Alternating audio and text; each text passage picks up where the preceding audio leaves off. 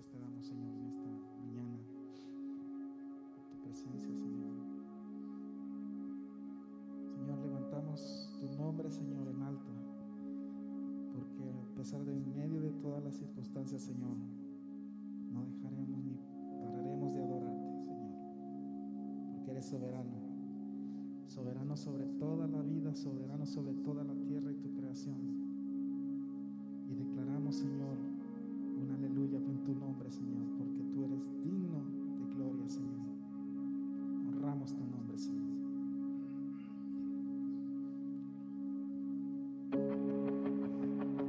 Póngase de pie conmigo.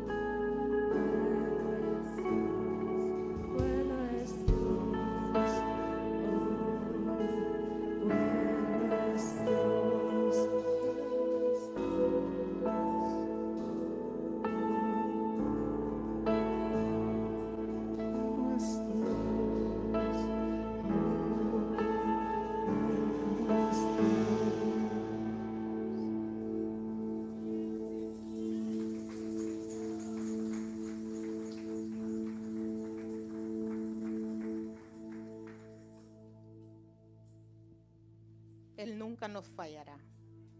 Porque bueno es Dios, dice la alabanza.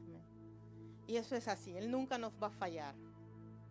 en Él es que tenemos que tener toda la confianza. En Él tenemos que depositar todo. Porque Él nunca falla. El hombre nos va a fallar. El hermano nos va a fallar. Todo lo que sea humanidad nos va a fallar. Pero Él no te va a fallar. Porque Él es bueno. Porque Él es fiel. Y lo más hermoso que no te pide nada a cambio material. Él solamente quiere adoración. Solamente quiere que le obedezcamos. Él solamente quiere que nos rindamos a Él. De corazón. No de boca para afuera, sino de corazón. Porque de boca para afuera está lleno el mundo. Pero que nosotros los hijos de Dios seamos la diferencia. Que marquemos esa diferencia en el mundo. Que sepamos llevar ese estandarte de Jesús como Él se lo merece. Por quién es Él, por lo que Él es. No por lo que nos da, sino por lo que Él ya es. Así que vamos a, pasar a lo siguiente del servicio. Amén. Hay un, hay un video, creo que es en memoria de la madre de la pastora. Así que vamos a, a pasar a eso, vamos a ver ese video y deleitémonos también en eso. Amén. Creo que cada quien toma su asiento para que empecemos.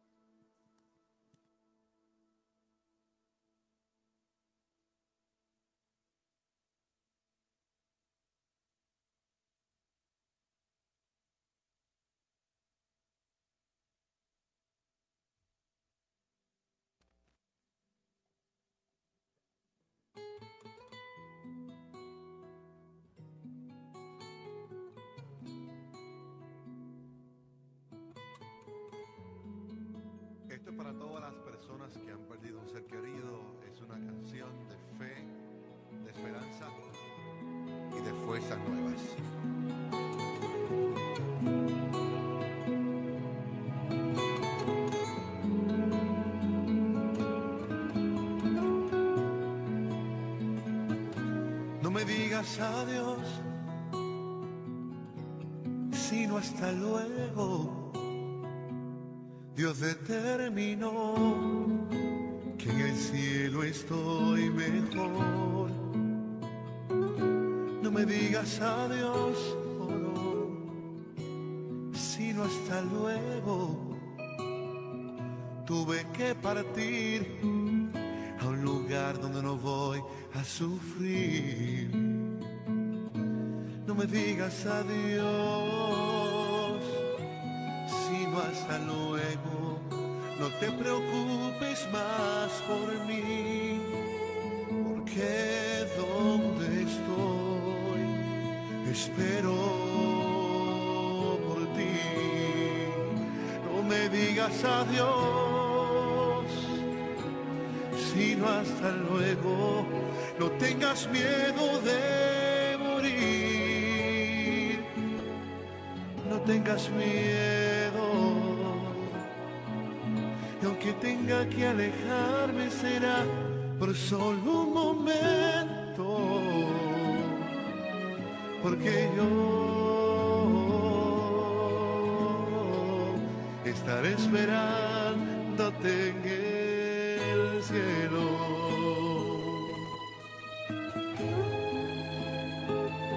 No me digas adiós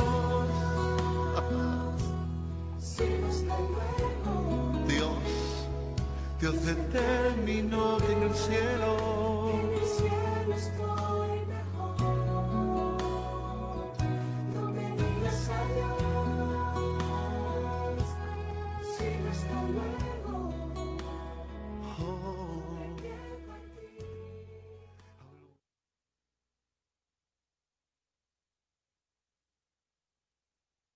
Que el Señor le bendiga y que le dé la fuerza y la fortaleza a nuestra pastora en estos momentos difíciles, amén.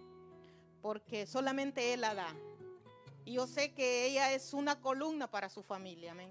Yo hablaba con ella un día antes que pasara y ella me la escuché, la escuché por un buen tiempo y, no sabía que me iba a tocar dirigir este día. Pero todo lo que ella me decía y ahora lo, lo puedo compartir y decir, ella es la columna de la familia, amén. Dios la eligió porque Dios no da algo a alguien que no lo va a soportar, amén. Y este trance de la vida yo creo que nadie lo va a escapar, nadie lo va a esquipear. Es como la mujer embarazada, no va a esquipear el dolor del parto. Igual la, la- partida hacia el más allá, amén. Todos somos peregrinos y extranjeros, dice la palabra, en esta tierra. Pero vamos para la eternidad. Como decía la hermana Mari, solo el que lo ha pasado puede entender ese dolor, amén. Gracias a Dios por lo, aquellos que aún tenemos nuestros padres, honrémoslos. Honrémoslos como dice la palabra que larga vida tendremos y una vida en abundancia en todo, amén. Así que los que tenemos los padres, honrémoslos, hablemosles, digámosles cuánto los amamos en vida, amén. Y como decía también ella, ella tenía el privilegio de ver a su mamá cuando ella venía. Habemos personas que no los podemos ver, pero ¿sabe qué? Tenemos la confianza en el Señor, que un día nos encontraremos. Y si es su voluntad de volverlos a ver en esta tierra, va a ser su voluntad. Y si no, a resignarnos también de su voluntad de Él. Pero estamos en este camino y confiamos en Él, que Él es nuestra fuerza y nuestra fortaleza. Que Él es el que tiene el control de toda nuestra vida si nosotros depositamos esa confianza enteramente en Él. Porque la vida sigue. Y ese legado que ella dejó en su vida, ella lo va a pasar a sus hijos, a sus nietos, amén. A sus tataranietos, como dice la palabra, cuatro generaciones. Así que es un hasta luego, porque allá nos reencontraremos todos aquellos que hemos perdido ser queridos, allá nos reencontraremos. Y nuestras oraciones con ella, acoracémosla como iglesia en oración, amén. No la soltemos, tal vez no le podemos dar ni un abrazo por el momento en que estamos pasando, la situación que estamos pasando, pero que sepa que la congregación está con ella, amén. Que como sus hijos espirituales estamos con ella. Que sentimos ese dolor también que ella siente, tal vez no de la misma magnitud, pero sí también sentimos. Aun cuando miramos esos mensajes, esos textos, nos conmovemos como seres humanos que somos. Y sépalo, pastora, que nuestras oraciones están con usted. Está acorazada en un, borde de oración por todos aquellos que la queremos y que la hemos conocido. Y esas memorias hermosas que, compartió con ella, que hay que quedarse con lo bueno amén, de esa persona. Que el Señor sea el que sane las heridas, el, el tiempo y el Señor es el que va a orar. Porque ahora en este momento creo que no hay palabras para ese momento. Pero el Señor es bueno. El Señor es bueno y, y vamos a dar una oración para que el Señor siga dando fortaleza a ella, a sus familiares, donde sea que estén. Me contaba ella que tiene un hermano en Italia también, que el Señor bendiga a ese varón donde esté. Porque también él está pasando dolor. Y que sea el Señor el que cure también su- sus heridas, el que sane y el que llene ese vacío que queda en un ser humano. Él es el que lo, va a cubrir todo, Él es el que va a llenar. Porque nosotros los seres humanos podemos dar palabras, pero Él da de totalidadmente esa paz, que sobre y abunde. Cuando venimos a los pies de Cristo sabemos que, que el Señor está con nosotros y por eso vemos en el mundo cuando hay un ser querido que se va, como decía la hermana, que se quieren morir. ¿Por qué? Porque no está esa paz de Cristo. Porque no está esa certeza a dónde se ha ido ese ser querido porque no está esa seguridad que cuando dice la Biblia que el morir en Él es ganancia. Y nosotros entendemos eso. Y por eso es que nos dicen que los aleluyas nos prohíben llorar. Y no es eso. Es que entendemos que cuando morimos a dónde vamos.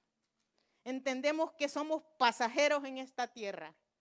Mas aquel que no conoce de Él solo puede sentir el dolor. Más el Dios en su infinita misericordia tiene cuidado de ellos también porque también pasa eso y nadie se muere de eso. Es un dolor tremendo, me decían ahí en la casa cuando murió mi abuela, que, es inexplicable. Y tiene que ser inexplicable, solo el que lo pasa. Así que vamos a continuar con el servicio y vamos a hacer una pequeña oración para entregar en las manos de nuestro pastor que trae la palabra. Padre y buen Dios, te damos gracias en esta mañana. Gracias te doy, Padre Santo, por esta familia, Señor. Gracias, Padre, porque tú la has puesto también como familia de nosotros, Señor. Como familias en la fe, Padre amado. Te pedimos, Padre, que des la fuerza y la fortaleza que solo tú la sabes dar, Señor. Que tú seas, Señor Jesús amado, el que la coraces, el que la abraces y el que llene esos vacíos, Señor. No solo de, de ella, Señor, de sus hermanas, de sus hermanos, de sus nietos, de todo, Señor Jesús, a donde alcance, Padre de la gloria. Usted, Señor Jesús, tiene las mejores armas. Usted tiene la mejor paz porque usted es la respuesta a muchas preguntas, Señor. Que usted sea, Señor Jesús, en todo este momento, Señor, de dolor con ellos, Padre. Que yo sé, Señor Jesús, que usted la tiene, Señor Jesús, a nuestra pastora capacitada, Padre Santo amado, porque ella tiene que entregar también a sus hermanos, Señor. Ella tiene, Señor Jesús amado, que dar, Señor amado, porque tú le escogiste a ella, Señor, como un pilar fundamental de la familia, Señor amado. Y ella tiene que esparcir, Señor Jesús, aún sintiendo ese dolor, Padre, ella tiene también que decirles que paz de Cristo, Señor Jesús, a sus hermanos y a todo aquel, Señor, que se quebrante en este momento momento, Padre amado. Y usted, Señor Jesús, sea el que la corace a ella, Padre amado, junto con su familia, Padre amado, junto con sus hijos, Padre, en el nombre poderoso de Jesús, Señor. Amén. Démosle un fuerte abrazo al Señor y que el pastor nos trae una palabra para este día.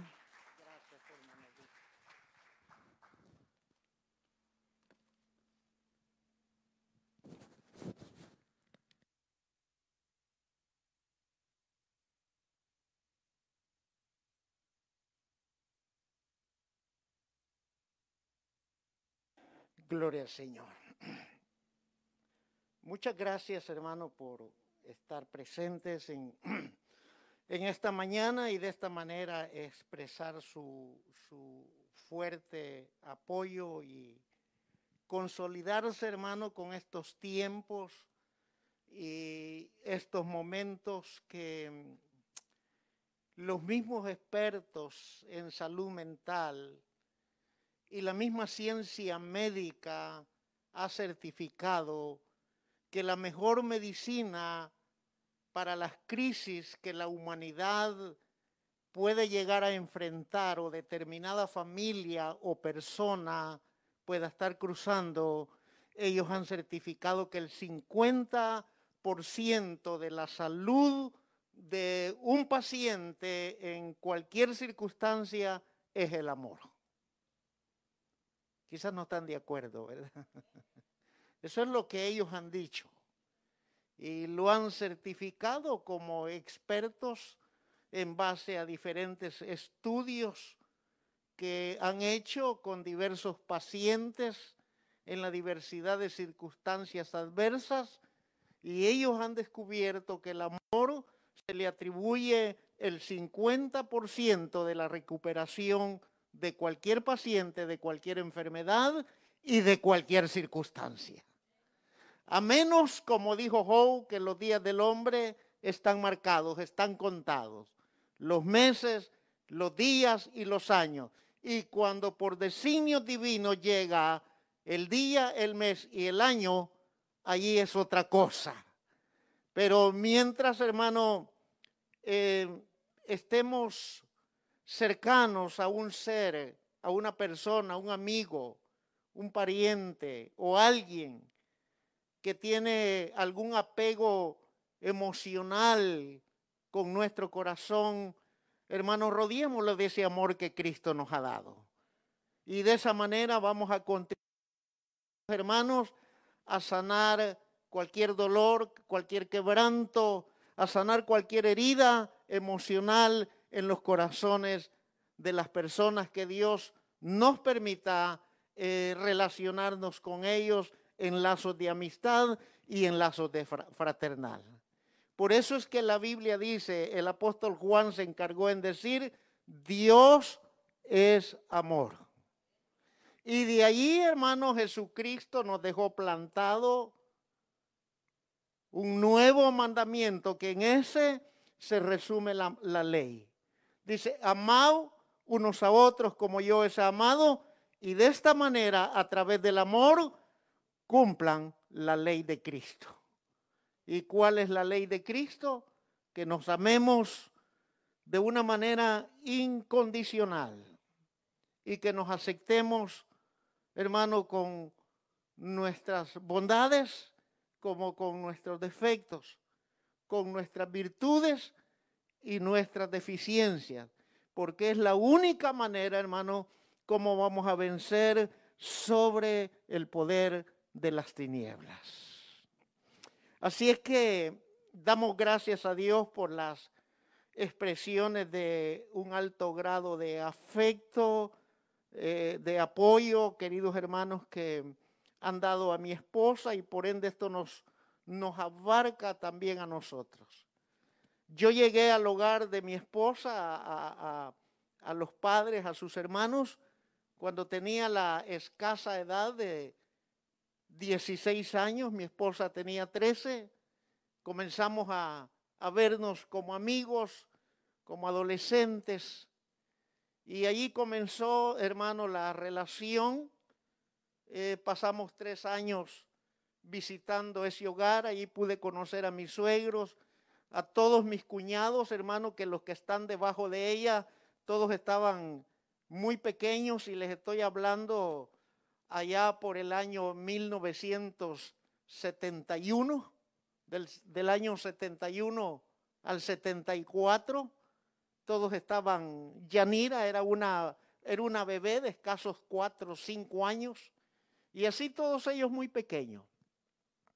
Así llegué a esa, casa, a ese hogar, y crecieron ellos hasta que llegó el momento que decidimos contraer matrimonio con mi esposa un 26 de octubre de 1974 celebramos el matrimonio civil y un mes después, un 30 de noviembre de 1974, estábamos celebrando la boda por la iglesia, en aquel entonces la iglesia tradicional, ¿verdad? Y desde 1971 hasta el día de hoy, hermano, conocimos esa familia, me conocieron, compartimos tiempos ah, bonitos, como tiempos de distanciamiento, como toda familia. Pero hoy podemos decir con certeza y con seguridad que hasta aquí nos ha ayudado el Señor. Y han pasado ya 46 años de que el Señor en su bondad nos ha permitido estar unidos en el santo vínculo, vínculo del matrimonio, en el cual igual como toda familia, como todo matrimonio, pasa por diferentes causas, pero de una cosa yo me siento satisfecho, que mi suegra sabía que le había dado una hija, una mujer, a un hombre que no la iba a defraudar. Y ella se fue con ese corazón contento, con ese corazón agradecido, aunque yo nunca era muy frecuente en dialogar con ella ni con mi suegro, siempre fui así un poco distante, fui un poco así de pocas palabras con ellos, pero ya mi esposa sabe cómo es mi manera eh, de responder a las circunstancias. Y bendito sea el Señor, hermanos, que ustedes se dieron cuenta que gracias a Dios el año pasado, a finales de año, mi esposa y el resto de la familia tuvo la oportunidad de tenerla aquí con vida por última vez, poder disfrutar de ella, poder estar con ella. Y hoy, ¿qué podemos decirle, hermano? Solamente decirle gracias, Dios mío. Porque así dice la Biblia, que debemos de dar gracias a Dios en todo, porque esta es la voluntad de Dios en Cristo el Señor. Así que hoy podemos decirle gracias, Señor. Gracias porque fueron 84 años de edad que mi suegra estuvo en esta vida y marcó la vida de los hijos, marcó la vida de los nietos y el Señor le dio el hermoso privilegio de vida de ver cuatro generaciones. Así que ella sí vio cuatro generaciones. Logró ver un tataranieto de un bisnieto. Obviamente, hermano, hoy los hijos Estamos pensando en mi suegro, tiene 94 años de edad. Y yo sé que para él es difícil. Yo viví en carne propia cuando mi madre partió en Cristo, porque ella partió en Cristo. Mi padre era un hombre saludable, lleno de vida, robusto, no padecía de ninguna enfermedad, pero en un año él decayó de la tristeza de la ausencia de mi madre y al año él partió con Cristo. La ausencia de mi madre, él no soportó, se entregó al dolor, a la tristeza y un año después, y dos años después que mi madre falleció y un año después que mi padre falleció, fallece mi hermano mayor a quien yo le seguía tres años continuos.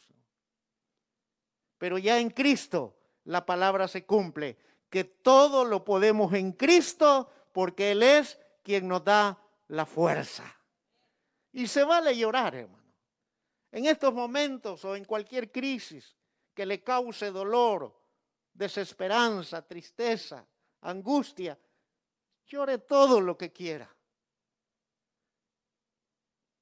La ciencia, hermano, que estudia la salud mental, incluso recomiendan el llanto como una terapia y así como recomiendan el llanto, también recomiendan la risa. Lloremos todo lo que queramos. No nos vamos a, a quedar secos por llorar. Esa es una reacción normal de la área de los sentimientos del alma.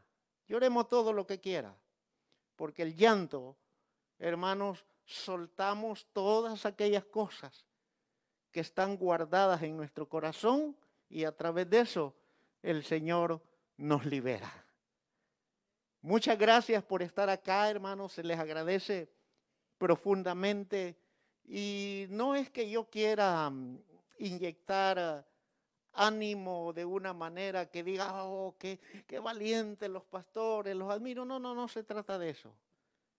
Es que ya son cerca de 30 años de ministerio, en los cuales hemos visto, hermano, eh, experiencias de diferentes maneras y las causas que han provocado la experiencia en muchas personas. Pero en medio de todo eso hemos comprobado que realmente lo que dice la Biblia es cierto y que nosotros tenemos a un Dios vivo, oiga, a un Dios vivo. Y de eso quiero hablar esta mañana.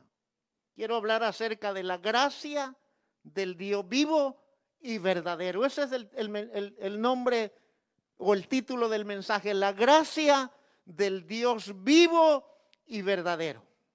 Cuando el corazón sientes que se te desgarra, cuando sientes que te quedas sin aire,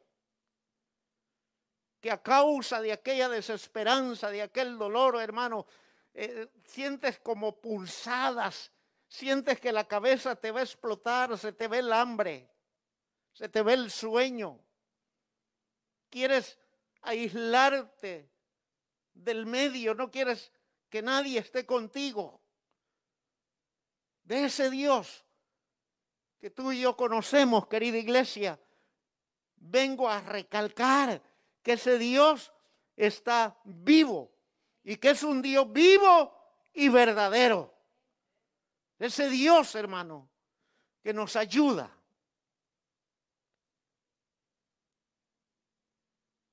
Las personas en las diferentes culturas y los diferentes periodos o generaciones que han pasado de la humanidad o en la historia de la humanidad, siempre han adorado algún tipo de Dios. Y eso sucede, hermano, porque Dios mismo se encargó implantar en el espíritu humano el anhelo y la necesidad en quien creer y en quien a quien traerle ofrendas gratas. Pero Dios no implantó ese deseo en el ser humano cuando nace, cuando es procreado, para que el ser humano se vaya y levante sus propios dioses. Él lo implantó en el ser humano para que él mismo guía al ser humano a través de la conciencia al Dios vivo y verdadero que usted y yo hemos aceptado en nuestro corazón, hemos creído, testificamos y seguimos creyendo en Él hasta el día de hoy. Entonces, las diferentes culturas en la historia de la humanidad siempre han adorado algún tipo de Dios. Como por ejemplo, en el libro de los Hechos, capítulo 19, versículo 27 y versículo 28, nos habla que los efesios tenían un templo hermoso, tenían unas instalaciones que eran la envidia del Asia Menor. Pero en ese templo, hermano, estaba la deidad conocida como en aquel entonces de la gran diosa Diana. Y el versículo 28, en su última parte de Hechos 19, dice que los efesios gritaban a una sola voz y arengaban al pueblo diciendo, grande es Diana de los efesios. Y el versículo 27 declara a quien venera todo Asia y el mundo entero. Oiga, religión, idolatría. Pero esa era la cultura. Eso era lo que ellos habían aprendido de sus ancestros. Esa es la herencia que los antiguos habían dejado en aquella región de Éfesos, el templo, y era una de las maravillas en aquel tiempo dedicadas a la gran diosa Diana. Esta diosa promovía la sensualidad. Pero el punto es que no tenía poder alguno la gran diosa Diana. Tanto que si usted lee el relato de la Biblia, que cuando Pablo llega, hubo, se hizo un alboroto grande porque habían allí unos escultores que hacían imágenes y templecillos de la gran diosa Diana. Y cuando el apóstol Pablo incursiona con las buenas noticias de salvación, el negocio de estos plateros, querido hermano, se estaba viniendo abajo. Pero ellos mantenían vivo aquel celo en la provincia de Asia porque querían que no se perdiera la tradición de las generaciones futuras que siguieran adorando a la gran diosa de los efesios, a la cual venera toda Asia, decían ellos, y el mundo entero. Eso era su creencia, esa era su fe, ese era su soporte en cualquier circunstancia. Y como decía, esta diosa promovía la sensualidad, pero no tenía ningún poder alguno para cambiar las circunstancias de aquellos hombres en aquella época. Otras culturas han levantado y han adorado dioses como los que describe el Salmo 115, que tienen ojos pero no miran, que tienen oídos, pero no oyen, que tienen manos, pero no palpan, que tienen boca, pero no hablan, que tienen pies, pero no caminan. Y dice un canto por allí y por eso los tienen que cargar. Otras culturas. Y muchos de nosotros venimos de ese tipo de cultura. De adorar deidades que no tienen ningún poder y ninguna, hermano, potestad de cambiar las circunstancias del corazón de la humanidad. Esto significa que los dioses más modernos que la humanidad hoy pueda levantar, hoy día y a través de las generaciones actuales, como esto. Esto se ha vuelto un Dios. Se ha vuelto una desesperación en las manos de nosotros los hombres. ¿No se ha dado cuenta que ya no podemos vivir sin esto? No estoy quitándole méritos al crecimiento de la, de la ciencia. Daniel dijo que la ciencia iba a aumentar. Y gracias a Dios por ello, en estas crisis, hermanos, los medios sociales han jugado un papel importante. Pero ¿qué me dice de aquellas personas que se han hecho esclavas? Este es un Dios moderno. Pero esto no tiene la capacidad y la potestad de cambiar la circunstancia de un ser humano. Porque los dioses más modernos que el hombre levanta son típicamente distantes al ser humano. Esto lo podemos, lo cargamos todos los días de nuestra vida. Y algunos hasta dormimos con él al lado nuestro. Y se nos olvida los peligros que nos exponemos sobre el calentamiento de estos aparatos y hemos visto que algunos han estallado en los bolsillos de algunas personas. Pero con ese conocimiento no nos hemos dado cuenta que no podemos separarnos de esto. Aunque lo tengamos en nuestra mano y en nuestros bolsillos o en nuestras bolsas, esto es algo distante a las necesidades de cada ser humano. De cada ser humano que se encuentra desvalido, destrozado, triste, enfermo, preocupado y sin esperanza cuando pone su confianza en las deidades o en los dioses o en los ídolos que no tienen ningún poder para cambiar nuestra circunstancia. Están distantes. No recibimos de ellos ningún afecto. No nos pueden hablar. Y en contraste con estos dioses y estos ídolos que las generaciones han adorado por siglos, hermanos, leemos en las sagradas escrituras y nos muestran un Dios vivo, un Dios que sí habla, un Dios vivo y verdadero, queridos hermanos, que puede cambiar y transformar el corazón de cualquier ser humano por muy difícil que aquella circunstancia parezca. Por eso es que en Primera de Tesalonicenses, capítulo 1, versículo 9, en la segunda parte del verso, dijo el apóstol Pablo, ¿y cómo os convertiste de los ídolos al Dios vivo y verdadero para servirle? En contraste con estas imágenes, con estos ídolos, la Biblia nos habla de un Dios vivo y verdadero que sí busca.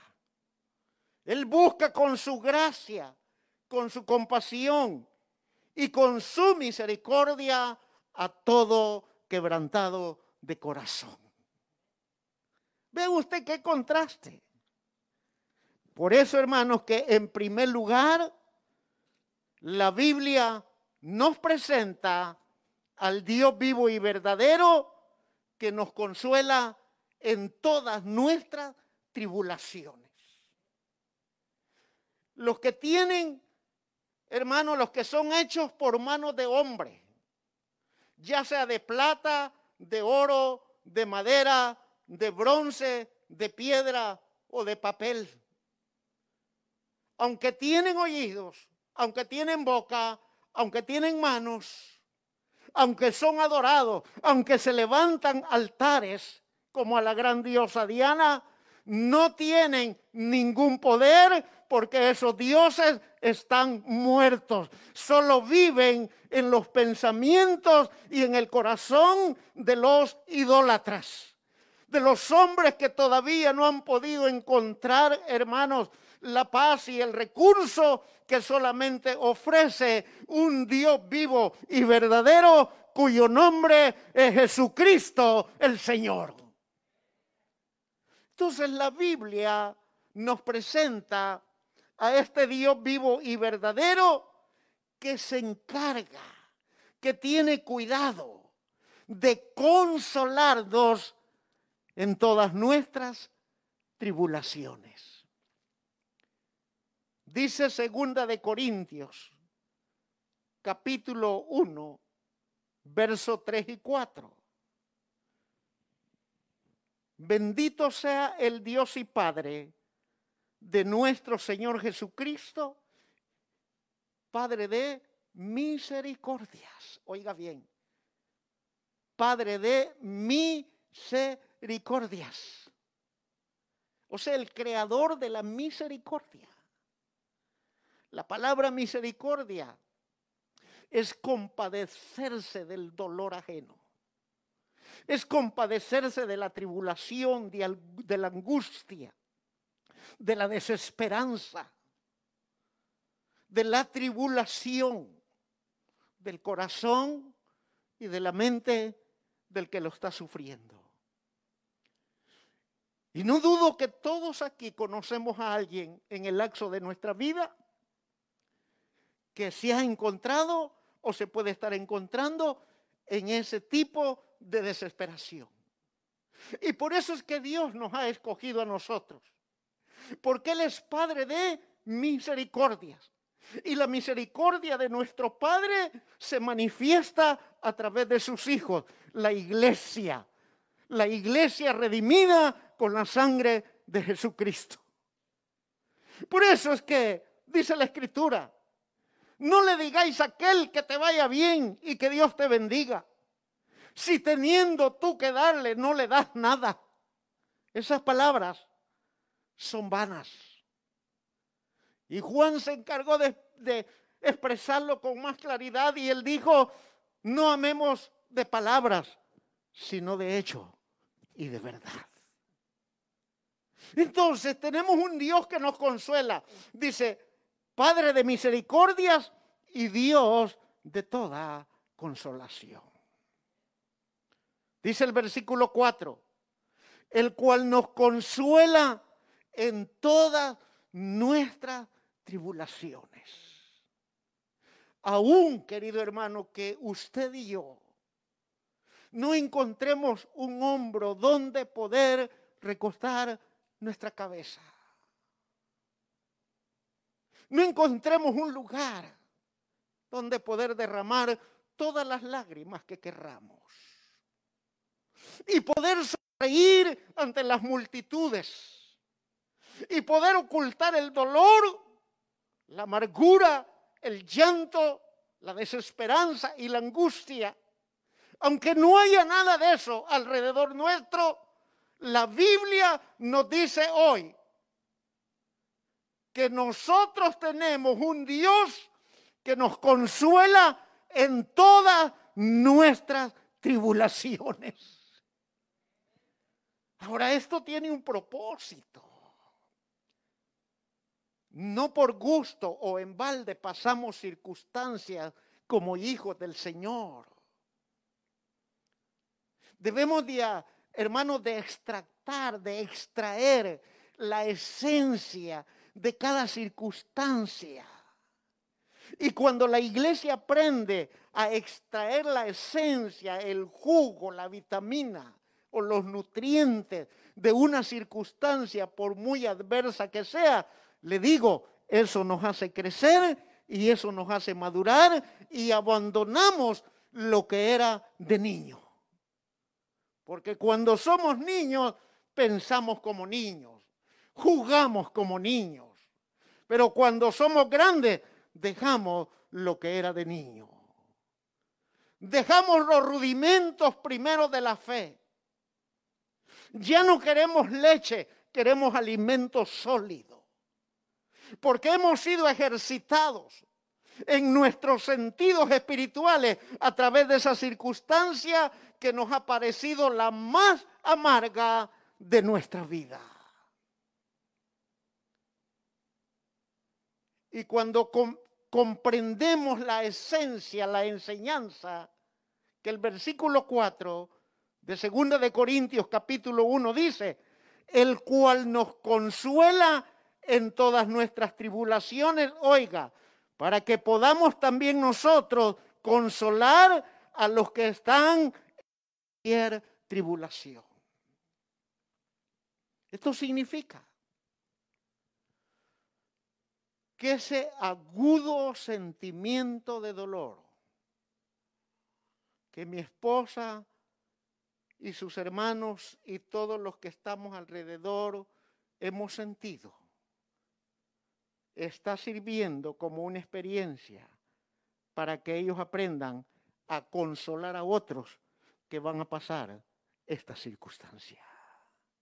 Y eso se llama crecimiento. Eso se llama madurez. Eso se llama templanza. Eso se llama compadecernos del dolor de nuestros hermanos. Y se convierte que ya no amamos de palabra, sino de hecho y en verdad. La segunda cosa que como Dios nos presenta la Biblia al Dios vivo y verdadero, la Biblia nos presenta al Dios vivo y verdadero cercano a todo corazón quebrantado. No como aquellos ídolos de plata, de oro, de madera, de bronce, de hierro o de lo que sea. No como aquella gran diosa que veneraba Efesios que estaba sin poder alguno y distante a las verdaderas necesidades emocionales de los seres humanos en aquel entonces. El Dios vivo y verdadero, querida iglesia, está cercano a los quebrantados de corazón. Mire lo que dice el Salmo 34, versículo 18 y versículo 17. Lo vamos a, leer del número mayor al menor. Salmo 34, versículo 18 al versículo 17. Oiga lo que dice, si lo tiene a la, a la vista de sus ojos. Salmo 34, versículo 18 y 17. Oiga lo que dice, cercano está Jehová a los quebrantados de corazón y salva a los contrictos de espíritu. No solamente Él está allí, no está al lado de nosotros, está dentro de nosotros. Y cuando nosotros nos, como dicen en México nuestros queridos hermanos, como dice, hay una palabra cuando alguien se acerca a alguien, ayúdeme por favor. Hay una palabra que aquí la aprendí, se arriman, gracias. Cuando uno como cristiano, que tiene el poder del Espíritu Santo, se acerca a alguien en dolor, en quebranto, en necesidad, porque no vamos a ver la circunstancia por qué aquel ser está eh, padeciendo, eso no nos interesa. Pero cuando nosotros llegamos a ellos y les tendemos un abrazo o les hablamos palabras de aliento o les leemos algunas promesas de la escritura, es ahí donde se cumple que cercano está Jehová a los quebrantados de corazón.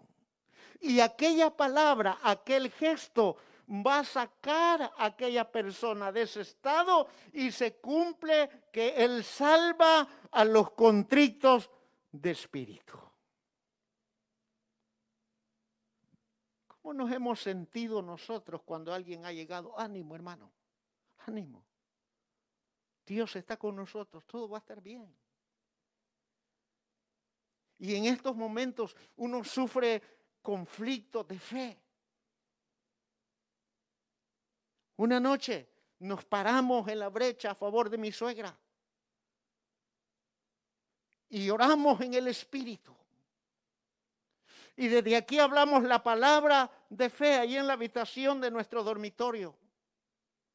Y yo le decía a mi esposa, mira, yo estoy viendo esto, tu mamá va a salir de esto. Pero no se confíen.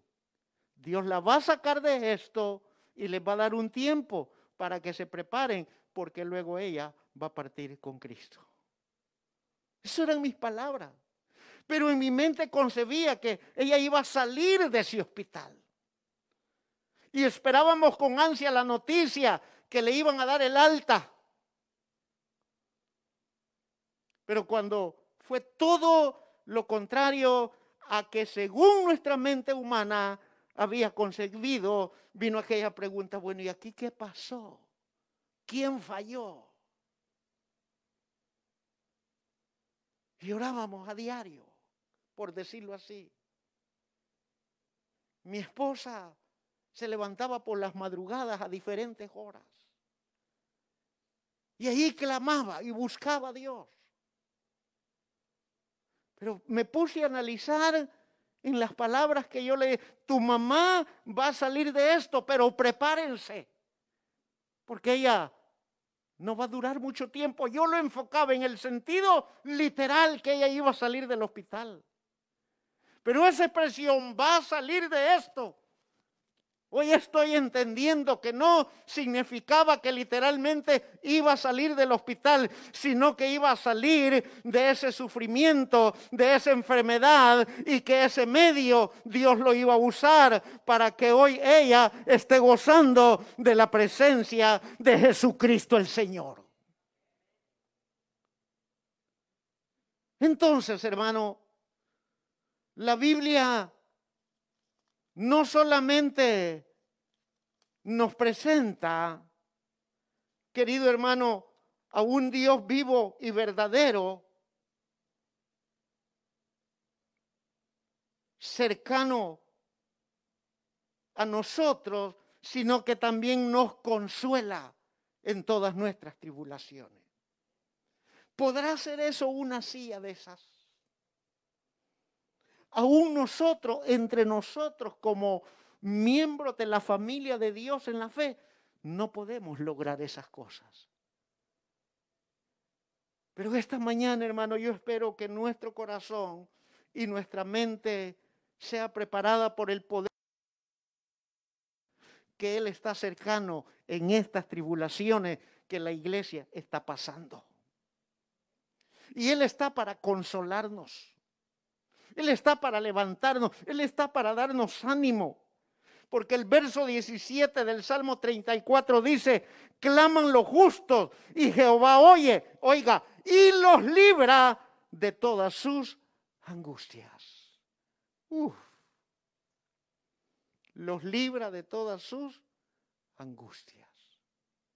Y este es el Dios vivo y verdadero que la Biblia nos presenta. Pero no solamente, queridos hermanos, nos consuela y está cercano a los corazones quebrantados, sino que también la Biblia nos presenta a un Dios vivo y verdadero, querido hermano, que tiene cuidado de todas nuestras ansiedades. Dice Primera de Pedro, capítulo 5, versículo 7. Echando toda vuestra ansiedad sobre Él, porque Él tiene cuidado de vosotros. No solamente, querido hermano, nos consuela y está cercano, sino que Él cuida de mí. Él cuida de usted. Él sabe, hermano, cuando su presión arterial está creciendo, cuando su sistema inmunológico ha decaído por las diversas angustias y temores. Él sabe cuando las murallas de la preocupación se han levantado en nuestra mente. Él sabe cuando estamos viendo la circunstancia oscura y que no hay, querido hermano, aparentemente solución para esas cosas. Es ahí cuando Él interviene y Él nos invita y nos dice, vengan a mí todos los trabajados, todos los cansados, porque yo los haré descansar. Vengan y demen sus temores, sus angustias, toda ansiedad que ustedes están pasando, porque soy yo el que los creé en el vientre de su bendita mamá y soy yo el que he decidido tener cuidado de todos ustedes, ha dicho Jehová el Señor.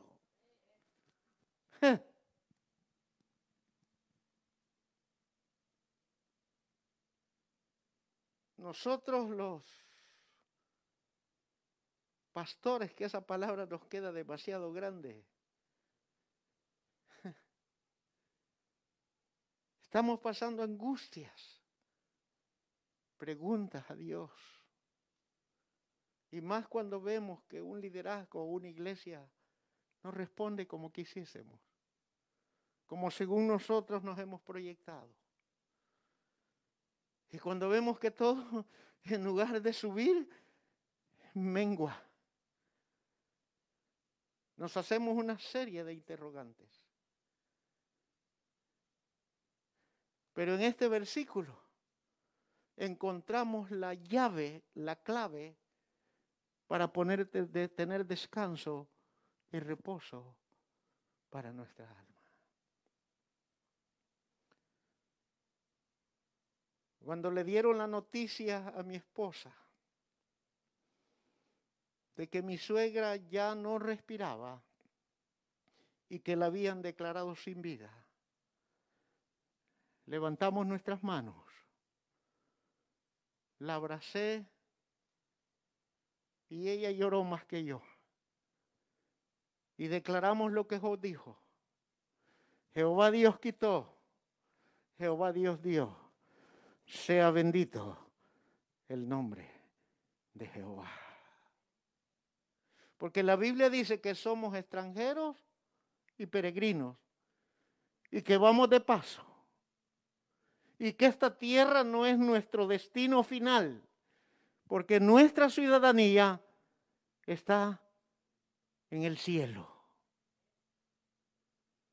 Mi suegra, a pesar, cada vez que venía y cada vez que hablaba, le presentaba el Evangelio del reino, el Evangelio de la gracia. Y viene a mi mente que un día les convoqué a ella y a mi suegra, a mi esposa y este servidor.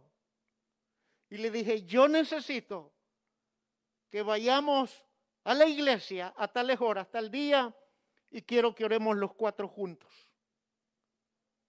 Ni a Blanca, yo le pido que usted ore por todos sus hijos. Don Rodolfo, quiero, le pido que ore usted por su esposa. Y venimos los cuatro y nos arrodillamos. Y esa mujer hizo una oración profética de fe, bendiciendo a cada uno de sus hijos y dándole gracias a Dios. Yo pensé que ella nunca se iba a arrodillar ante Cristo.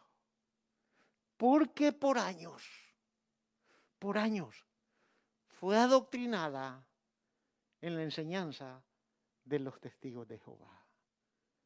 Pero un día, en este altar, ella confesó a Jesucristo como su único Salvador de su alma. Y ese día, esa tarde se arrodilló y lloró y bendijo. Mi suegro de pie, como todo hombre, cruzado los brazos, pero se le derramaban lágrimas. Y él ponía su mano sobre el hombre de su esposa, quien le acompañó por 65 años de vida matrimonial. Y aquí clamamos los cuatro. Y yo sé que Dios escuchó el clamor de ella.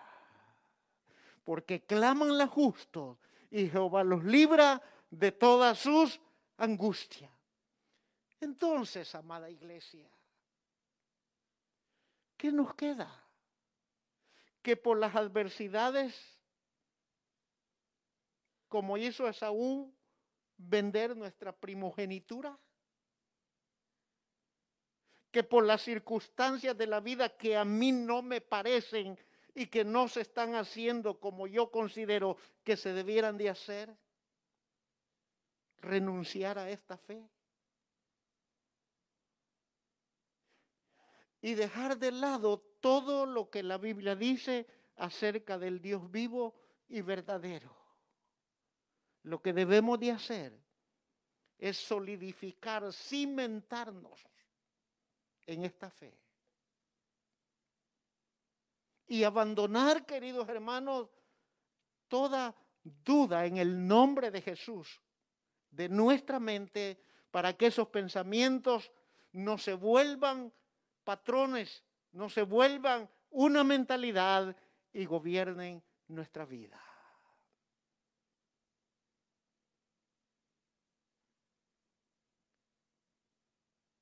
Usted y yo tenemos el derecho y la responsabilidad de servir al Dios vivo y verdadero. Yo sé que todos hoy estamos temblando con las noticias que ese famoso virus es nueve veces más contagioso que el anterior, pero también han dicho que es menos mortal y que eh, los estándares o los niveles o las estadísticas que cada día están creciendo de una manera incontrolable. Y eso nos ha puesto a temblar. ¿Sabe por qué hoy los músicos cantaron con tapaboca? Porque los expertos en salud están diciendo que los coros en las iglesias eviten el canto. Hmm. Y uno lo oye, querido hermano, ah, tienen razón, yo no me voy a exponer. Y bla, bla, bla, bla. Pero querido hermano, este es un paréntesis. El anticristo callará la boca de los verdaderos adoradores que le adoran en espíritu y en verdad. Y uno tiene que ser sabio y sensato.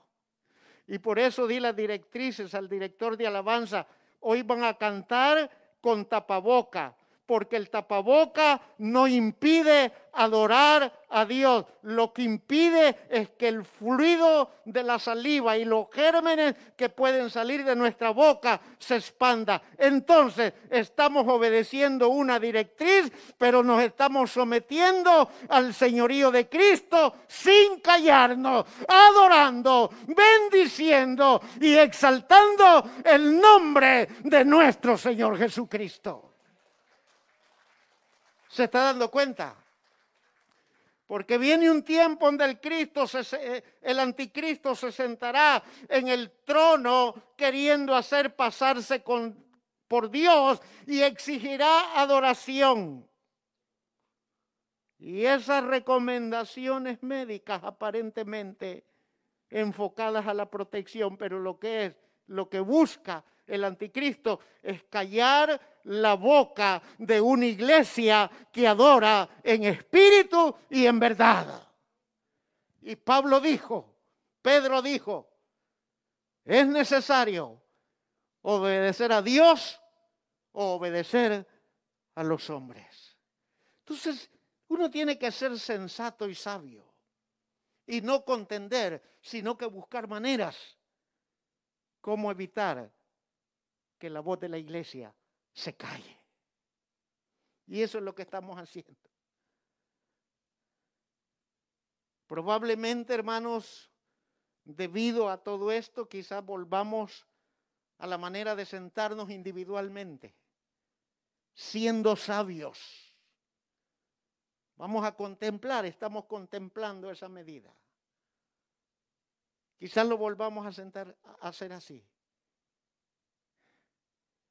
Pero yo le pido, hermano, que no se deje vencer por el demonio del temor, que no lo haga temblar. Y congréguese lo más que pueda en el nombre del Señor. Congréguese, hermano. No pierda de vista. El miércoles, este es, abro un paréntesis, reiniciamos una serie, hermanos, identificando a los demonios que la Biblia habla. Y a puras penas estamos en la introducción de eso. Tratamos, hermano, la introducción. Y comenzamos a desmembrar y a interpretar por el Espíritu lo que dice Génesis 3.15. Y el miércoles descubrimos la genealogía de los hijos de Dios y la genealogía de los hijos del diablo partiendo de ese verso y ahí nos quedamos. Yo le invito a usted que rompa ese molde que usted no se ha dado cuenta que el enemigo ha clavado en su pensamiento. Salvo por aquellas causas, hermano, que son necesarias que usted mantenga.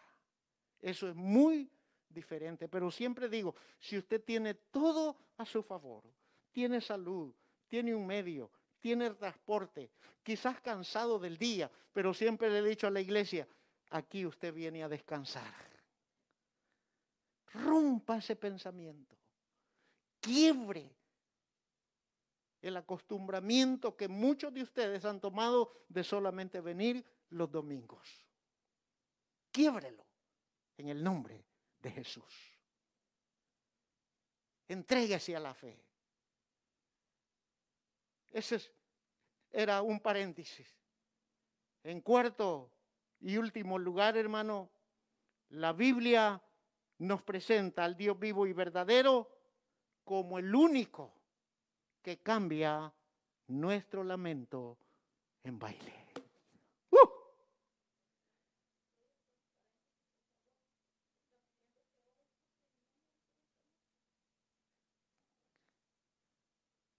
En estos precisos momentos, la familia de mi esposa, sus hermanos, no están aquí porque hubo inconvenientes en la entrega de los restos de mi suegra. Estaban programados para el día de ayer, eh, de las 10 de la mañana hasta como a las 3 hacer todo el asunto. Y resulta que allá en mi país están bien estrictos con el protocolo. Y estaba la funeraria, estaba la familia, estaba el hospital donde ella falleció, pero no se hizo presente eh, las autoridades de medicina legal. Y no, por esa causa no pudieron entregar el cuerpo ayer y lo dejaron para hoy. Nos están avisando que hasta este momento ya van trasladando. Van trasladando sus restos en dirección al cementerio porque allá hoy no permiten eh, velar los difuntos. Difuntos que mueren en el hospital, ya sea por el famoso virus o por cualquier cosa. El protocolo exige que está la policía, el representante del hospital certificando de que falleció, está medicina legal reconociendo el cadáver, hay dos familiares reconociendo y está el Ministerio de Salud, que cuando todo eso está certificado, se encarga en sellar totalmente el féretro con martillo y clavo. Y los restos los están metiendo en tres bolsas plásticas. Y les inyectan un químico al cuerpo de los restos para prevenir que el virus se expanda. Y de allí pasan directo, custodiados por la policía adelante, el carro fúnebre, el Ministerio de Salud y por último la familia. Y la familia no va a entrar al cementerio. lo van a ver a distancia. Y mire cómo están las cosas en nuestro país. Por eso seamos agradecidos.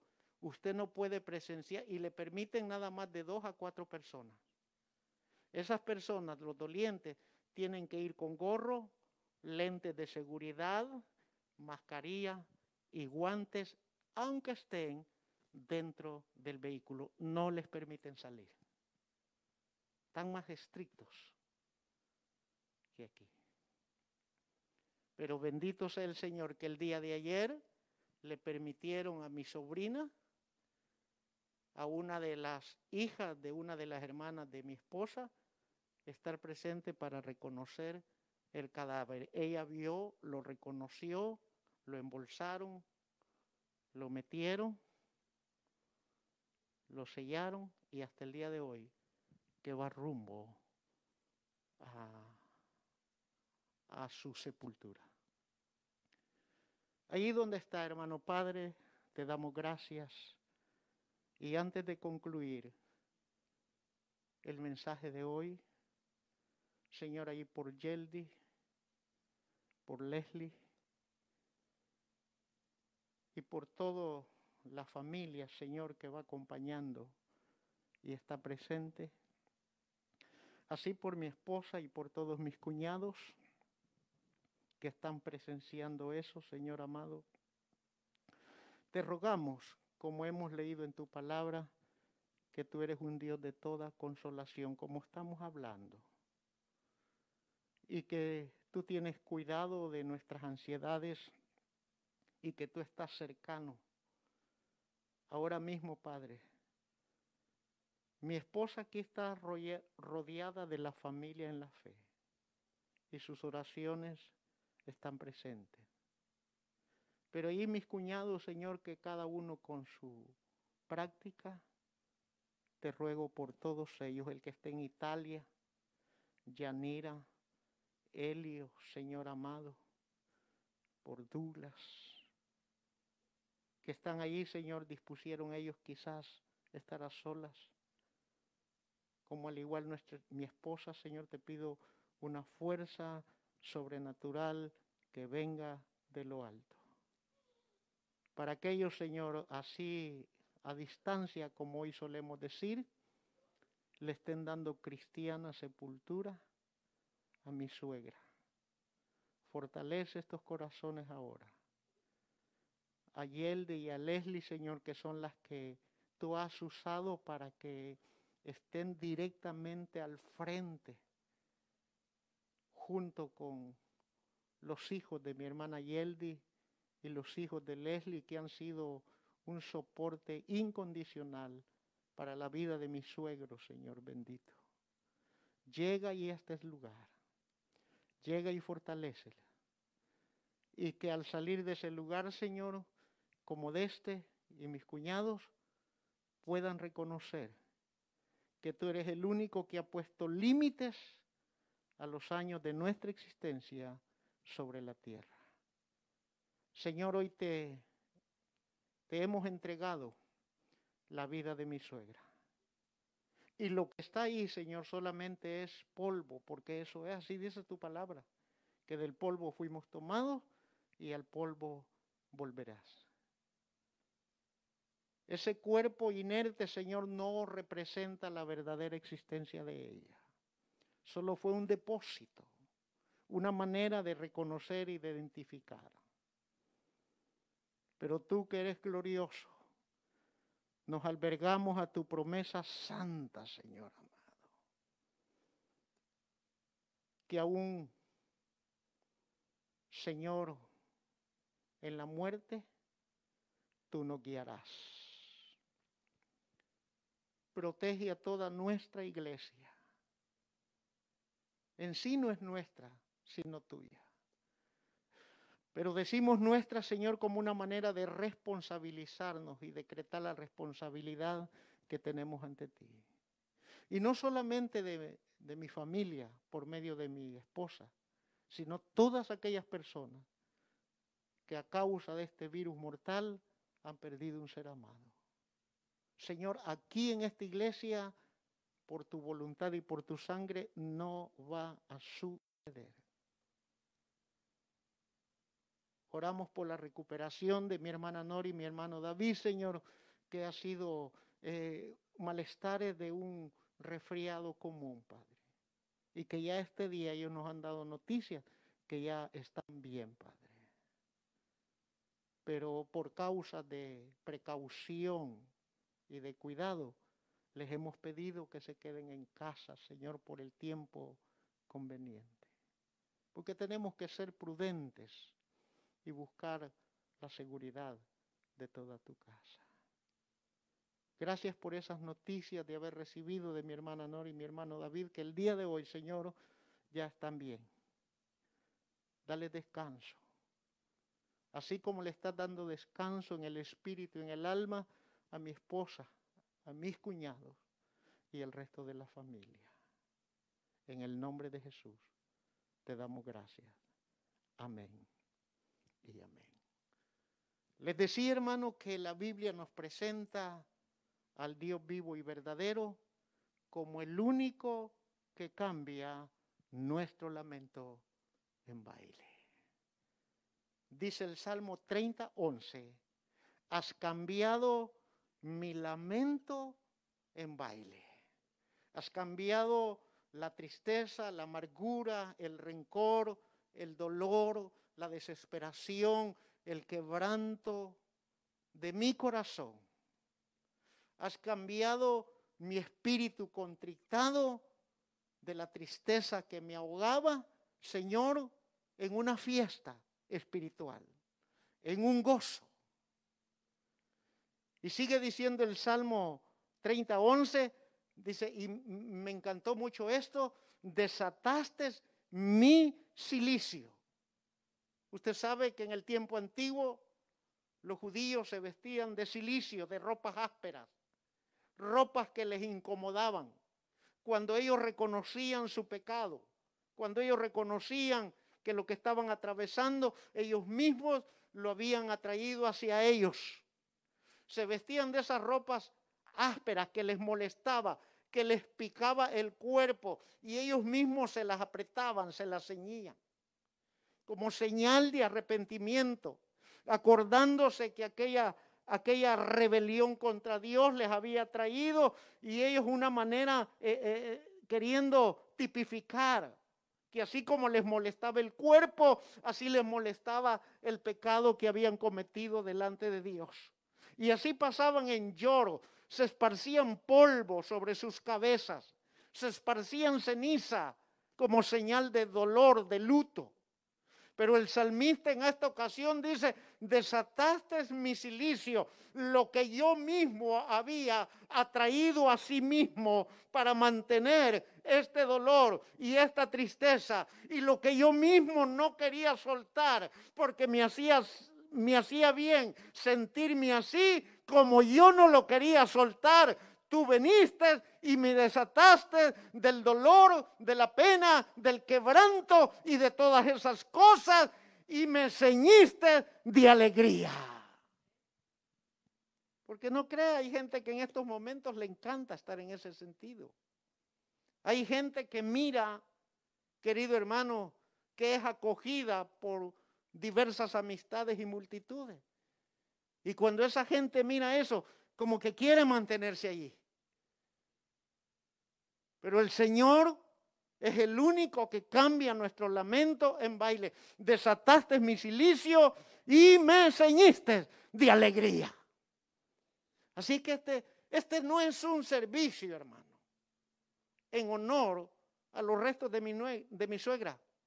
Este es un servicio en honor al que verdaderamente nos ha librado de la potestad de las tinieblas al reino de su amado Hijo Jesucristo. Este es un servicio en honor a Jesucristo y en agradecimiento y memorias de quien vida fuera Blanca León de Rodríguez. Pero este servicio es un honor a él porque Él un día desató nuestro, silicio y nos apretó de alegría. Y traiga su mente cuando usted ha recibido un abrazo de gente que no ha visto por un tiempo. Y que al verla uno dice, es increíble que estoy soñando, no lo puedo creer, eres tú, sí soy yo. Y uno se funde un abrazo y uno llora de contentamiento y de gozo. Entonces, todo esto, hermanos, se tiene que reducir en la vida de la iglesia en gratitud. Por eso es que el Salmo 32 se dice, por tanto, a ti cantaré, gloria mía, y no estaré callado. Jehová Dios mío, te alabaré. Oiga, te alabaré para siempre. ¿Sabe por qué dice para siempre? Porque mientras tengamos vida y la facultad de hablar, le debemos de adorar en esta tierra. Pero esa adoración no va a concluir aquí. Esa adoración sigue en el trono celestial. Y por eso dice, te adoraré para siempre. Bendito sea el nombre de nuestro Señor. Y como decía hace un momento, todo esto se traduce en gratitud. ¿De qué manera podemos expresar esa gratitud a Dios? En diversas maneras, querido hermano. Solamente permitamos que el Espíritu Santo día con día edifique nuestra vida para su honra y para su gloria. Mi esposa me pidió que le diera un tiempo, ella quiere dirigirse a la congregación. Después de su participación de ella, va a entrar, entregar el tiempo a la hermana Edith para que ella concluya este servicio y esperándole en fe verles a todos ustedes el miércoles y verles el viernes y el domingo hasta que Cristo venga. Muchas gracias. Dios les bendiga.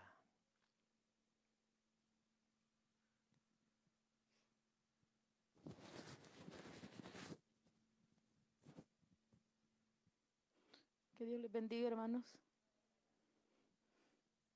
Quiero agradecer a Dios y a ustedes por este apoyo que ustedes nos han dado esta mañana y todo este tiempo que hemos pasado como familia. No ha sido fácil y ni va a ser, pero con la ayuda de Dios ha sido. Nos ha fortalecido, nos ha dado una fuerza que yo no sé de dónde. Yo creo, yo decía que yo no era fuerte, pero ahora veo que mi Dios es fuerte. Y como dice la palabra de Dios, honra al que honra merece. Y Él es el primer honrado en este momento y este día. Pues en memoria de mi madre, estamos aquí para darle honra a Dios por todo lo que Él ha hecho y lo que Él seguirá haciendo, ya no en ella, porque ella está con Él. Y pues siempre no sé por qué me han sucedido estas cosas, quizás no es tiempo de decirlo ni de recordarlo, pero tengo que hacerlo porque siempre le he preguntado a Dios y yo nunca me gusta preguntarle ni reclamarle a Dios. Cuando le he tenido que reclamar y le he tenido que preguntar y he tenido que cuestionar a Dios, me duele, porque yo sé que mi Dios no me falla y ni me ha fallado. Pero hace unos años atrás, hace alrededor de 30 a- años atrás, un día antes de mi cumpleaños, perdí un sobrino que era de la edad de mi hijo Wilson, de 12 años, 30 y tantos años, algo así, 32, 31, algo así. Perdí a mi sobrino, que es el hijo de mi hermana que ha estado cerca de mis papás. Hace cinco años, creo aproximadamente atrás, perdimos el sobrino de mi esposo, que lo asesinaron el día de mi cumpleaños, el mero día de mi cumpleaños. Y han venido sucediendo cosas así. Y como dije, honor al que honor merece, este día no ha sido la excepción. Agradezco a Dios por los años que mi esposo está cumpliendo hoy, que va a ser un año para recordar cada día. No porque mi madre falleció este día, sino porque este día se fue a su morada eterna, porque ahorita ella va en camino a su morada de descanso. Solo vi, alcancé a ver el cadáver, está pasándolo en vivo. Alcancé a ver el cadáver cuando lo pusieron y solo lo ponen y van con él corriendo. Pero no sé porque siempre tengo que, hay un recuerdo. Pero aparte de estos recuerdos difíciles y duros en la vida de mi madre y en la vida como familia materna y paterno, tenemos bonitos recuerdos también. Como esos bonitos recuerdos. Mi padre cumple años un 31 de diciembre. Mi sobrino cumple años 31 de diciembre.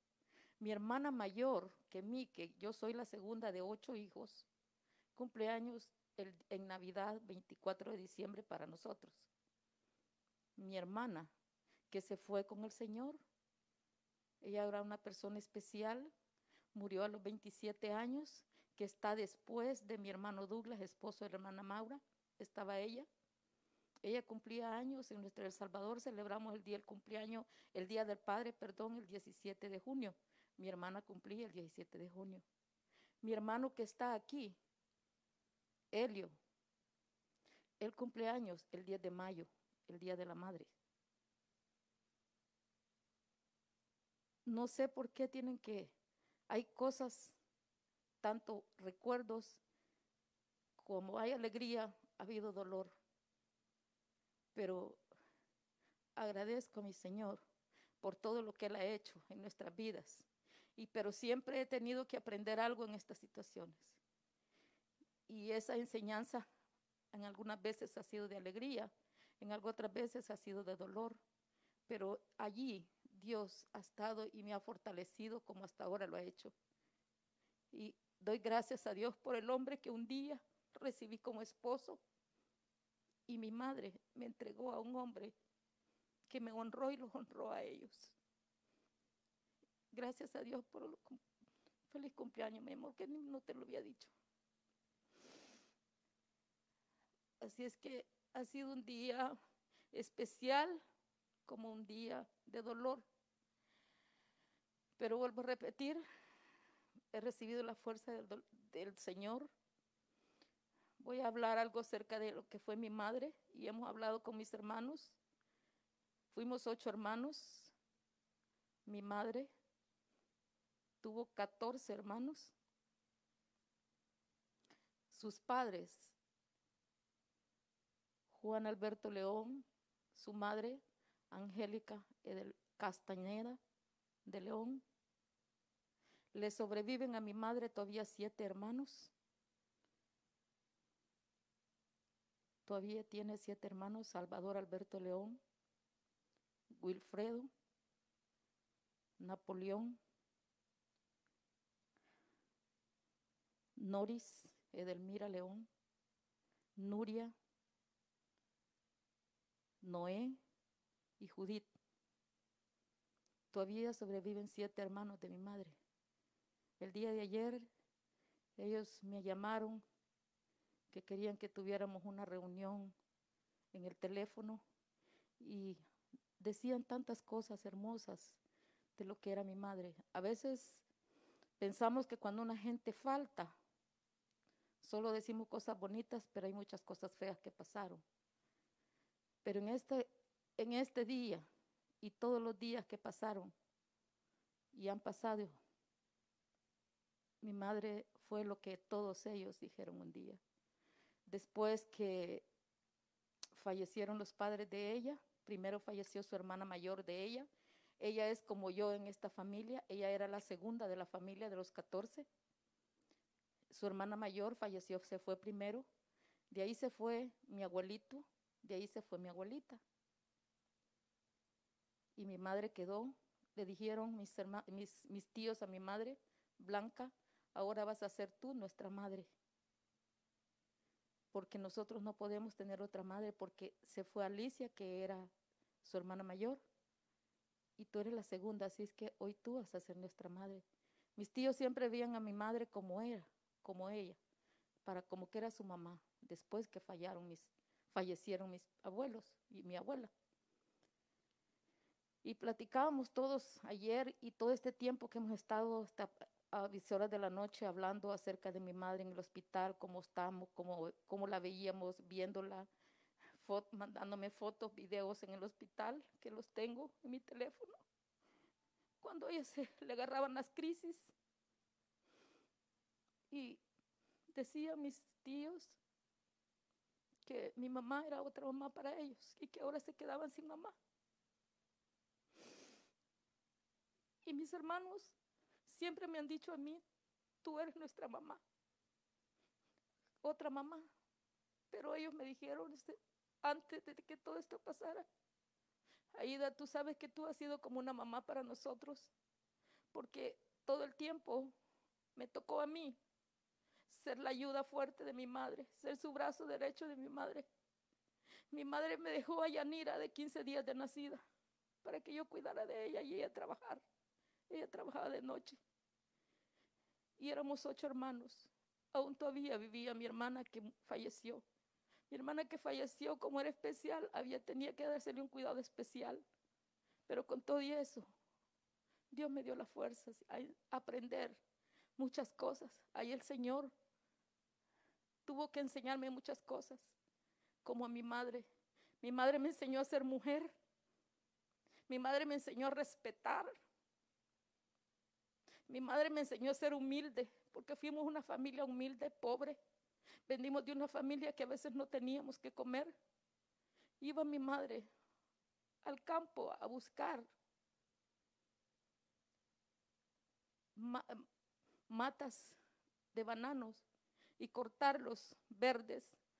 Los partía, les echaba sal y los ponía en un comal y hacía un café de maíz tostado para darnos de comer. Pero allí me crié y honro a Dios y a ella por eso. Porque de ahí vengo, no vengo de una cuna de oro. No vengo de una cuna grande. Pero en esa cuna donde yo nací, valió la pena. Porque Dios me enseñó muchas cosas. Mi madre me enseñó a honrar a mis padres, a temer a Dios y que honrara al hombre que recibía como esposo. Porque ella me, me decía, nunca un hijo va a escupir mi cara porque yo le fallé a su padre. Yo voy a ser mujer de un solo hombre y madre de todos estos hijos, donde nadie va a señalarme, ni los va a señalar a ellos, porque tuvieron una madre que aceptó otra persona. Y ustedes tienen que aprender eso, honrar a su esposo. Honra, cuando se honra a un hombre, se honra a Dios primero.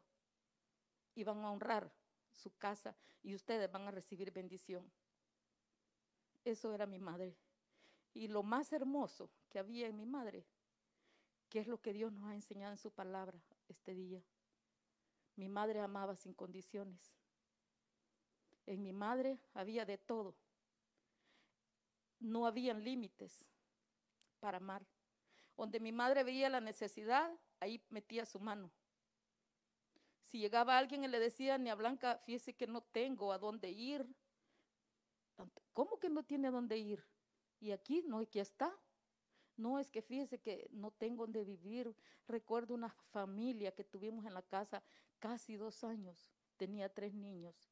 Y mi madre se quitaba el bocado de la boca. No teníamos que comer, pero mi madre les daba de comer a esas criaturas. ¿Cómo no sé? Y vivieron casi dos años en nuestra casa. Y así, si les pusiera, pudiera decir muchas cosas. Y me decía mi mamá, hija, la gente se debe amar con todo y lo que sea. Mi madre recibía rechazos porque, es feo decirlo, pero tenía parte de su familia de ella, tenía muchas comodidades. y nosotros no. Por eso a veces se nos veía mal porque no teníamos nada, pero no importaba. Lo más importante había en casa que era el amor, el amor de Dios que mi madre nos enseñó. Eso era lo mejor que mi madre nos dejó. Mi madre recibía rechazos, mi madre recibía agravios y mi madre nunca, nunca rechazó a nadie.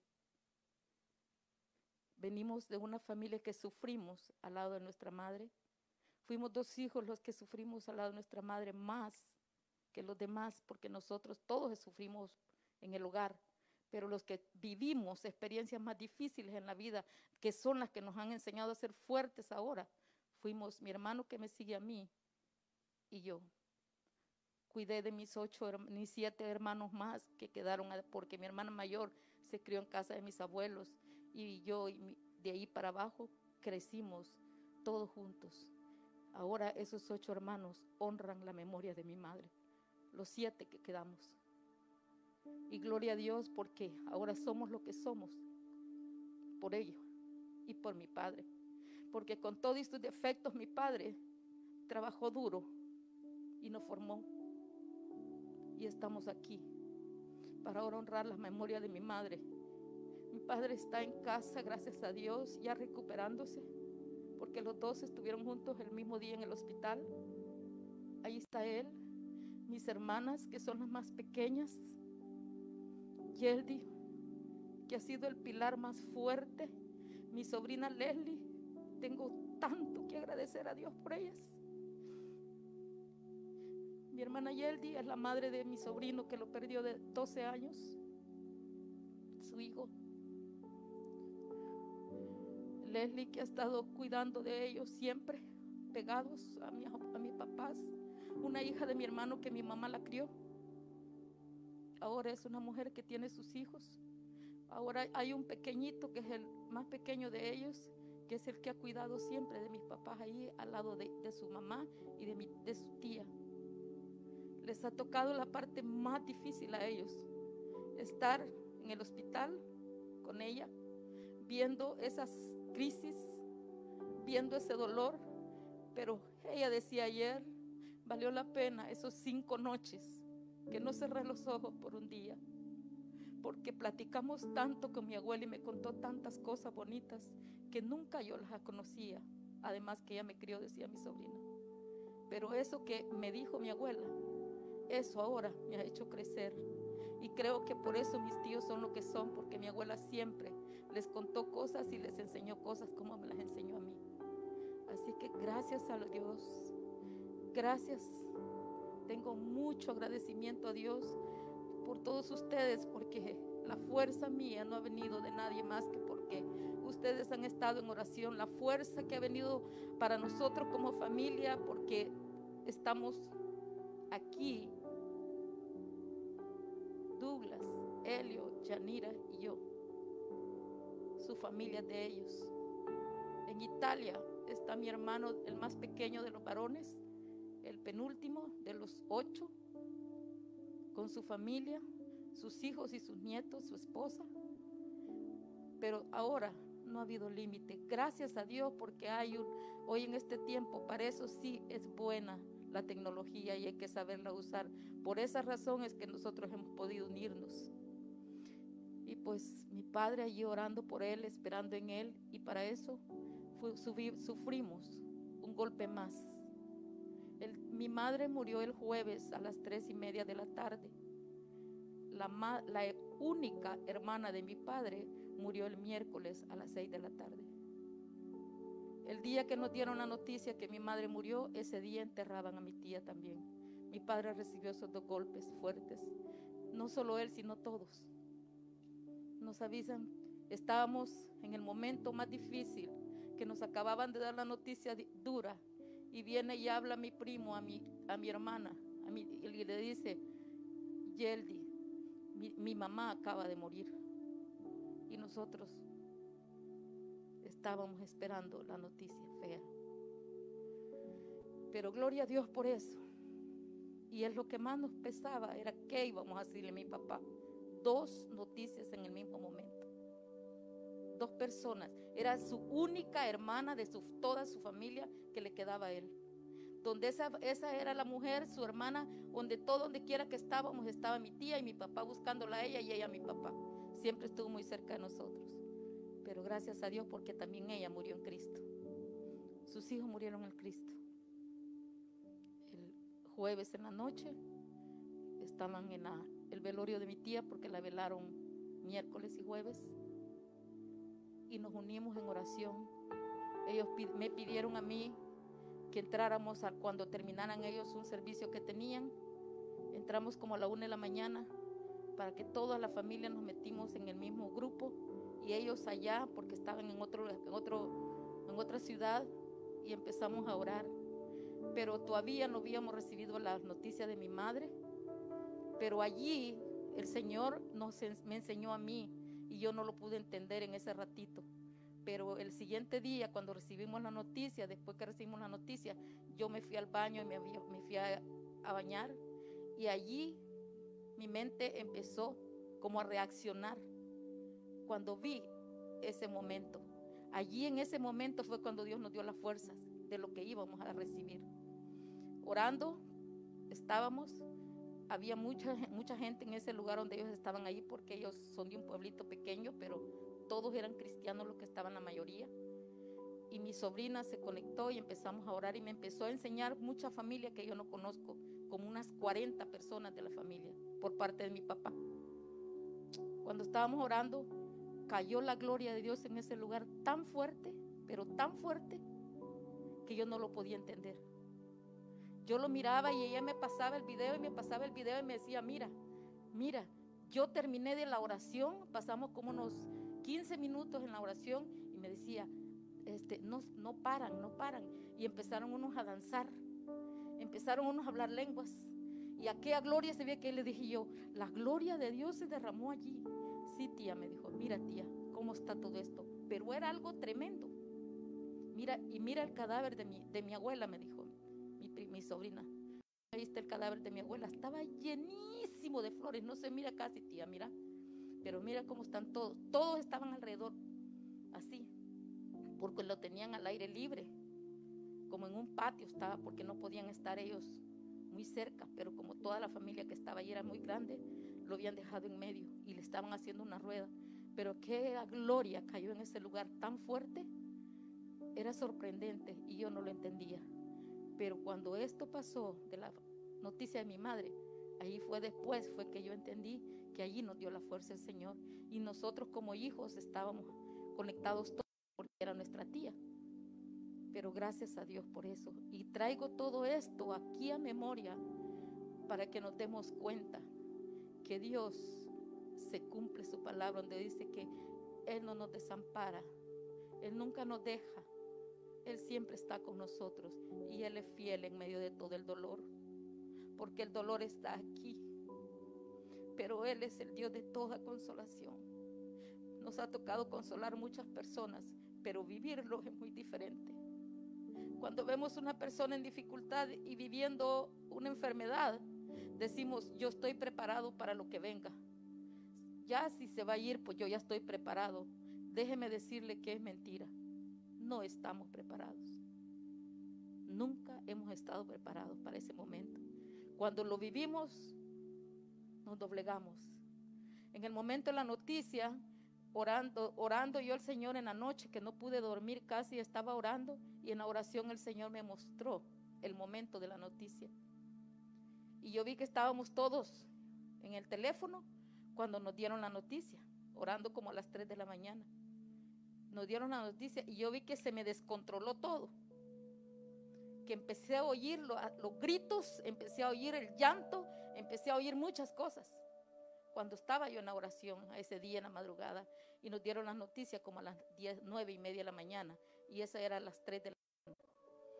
Cuando yo oí eso, yo dije, no, sé", y yo les decía, cálmense, tranquilos, tranquilos. Yo veía que les decía en el mensaje, en, el, en la oración ahí, en esa visión que tuve. Yo no estaba dormida, estaba orando. Y yo decía, calmen, tranquilos, tranquilos, cálmense. Entonces Dios está con nosotros. Pero en ese momento vino, este, estaba todo aquello descontrolado. Y me dijo el Señor, en ese ratito. Tú no te puedes quebrar porque yo estoy contigo. Yo estoy aquí, me dijo. Yo estoy aquí. Aquí estoy, aquí estoy. Y yo me quebré tremendamente en el momento. Yo estaba en quebrada, pero en ese ratito me quebré. Mi esposo estaba dormido y yo solo lo miraba. Y lo miraba y decía, ahí estás. Tu siervo está allí, tú eres la representación, él es la representación tuya, ahí estás tú, Señor. Esta es mi fuerza, tú eres mi fuerza, Padre. Allí el Señor me dijo, y exactamente lo que vi en ese momento sucedió. Estábamos todos en el grupo cuando dijo mi sobrina, espérense, espérense ahorita, me está llamando la doctora, me está llamando la doctora. Me salgo, me salgo, dijo. No le dijo mi hermana, métete tu teléfono y me voy a meter yo con mi teléfono. Entró mi hermana con el de ella y ella se salió el teléfono y estábamos escuchando que ella estaba hablando con la doctora. Y entonces mi hermana se quedó, mi hermana mayor se quedó. Jessica, ¿qué pasa? ¿Qué pasa, Jessica? ¿Qué pasa? Espérate, mami. Y ya vino ella y dijo, bueno, lo siento por todos ustedes, así, pero ella bien fresca primero. Pero a mí me tocó, me tocó. Les voy a dar la noticia, no quería ser yo. Cuando ella dijo no quería ser yo, se derrumbó todo, como yo lo había visto en el tiempo de la oración.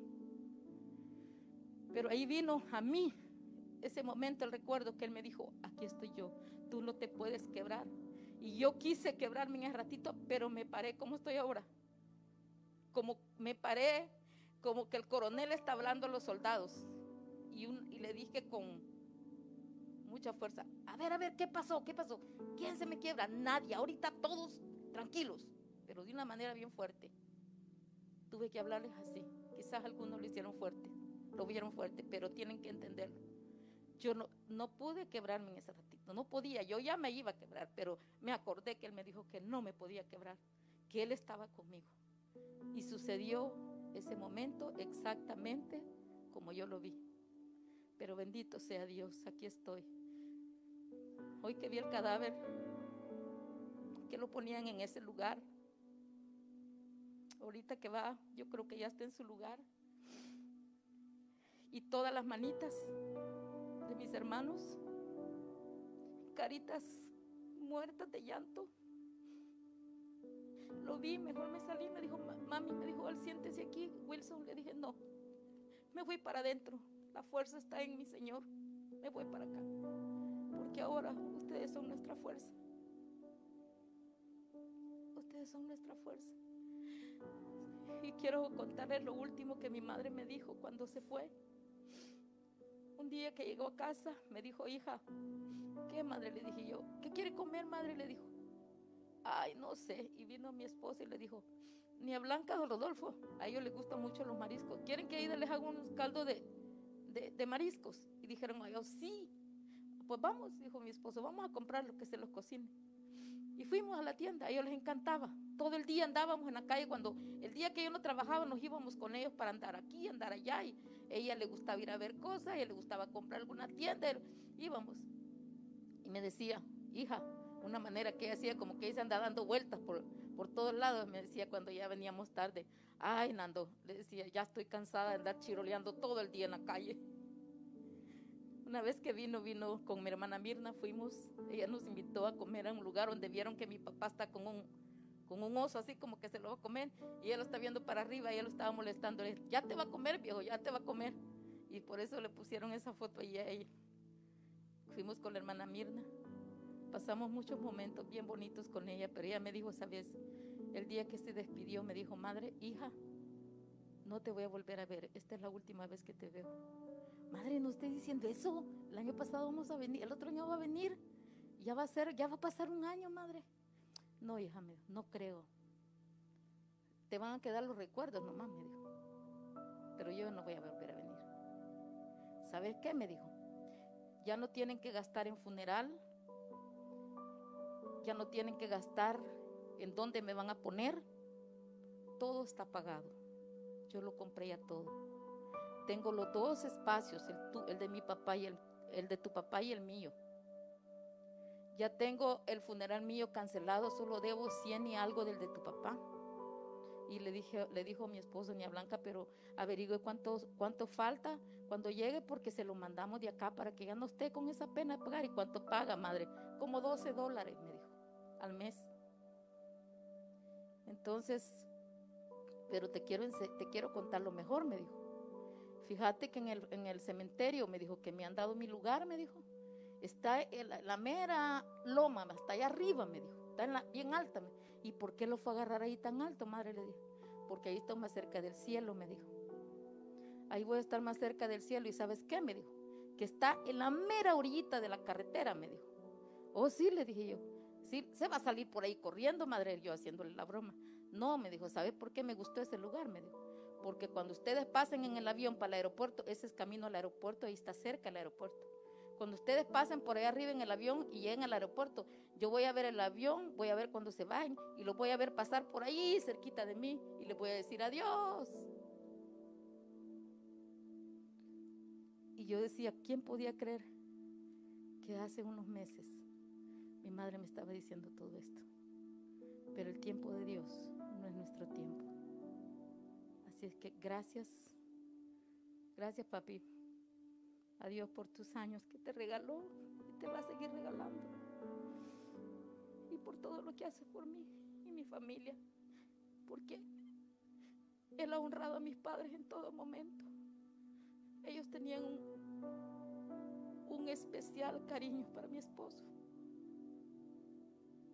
Siempre Él respetó en todo a mis papás y ellos a Él también, porque Él se ganó el respeto de mis papás. Y me dijo mi tío ayer, Aida, tú no te preocupes, todo está bien. Tu mamá siempre dijo que tú tenías un gran hombre a tu lado. Así que en el nombre del Señor y en nombre de toda mi familia, de mi padre y de mi madre y de mis hijos, gracias. Porque es lo único que yo puedo decirle al Señor cuando pude quebrarme. Le dije, gracias Señor, tu palabra dice que tengo que dar gracias por todo. No se me fácil ahora, Señor, pero gracias por los años que le diste a mi madre. Por 65 años de matrimonio que le, le diste a mis padres. Y ese es el ejemplo yo tengo que enseñar. Y es mi responsabilidad enseñarle ahora a mis hijos que sean matrimonios de toda la vida. Porque ya nosotros tenemos cuarenta y tantos años de matrimonio y para la gloria de Dios, Dios nos va a seguir ayudando para poder alcanzar a mi madre y que mi madre sea honrado, mis padres, en todas esas áreas de nuestra vida. Así que somos lo que somos, porque hubo una mujer que nos enseñó a amar sin condición, porque en eso encierra todo el amor. Amén. Que Dios les bendiga, hermanos.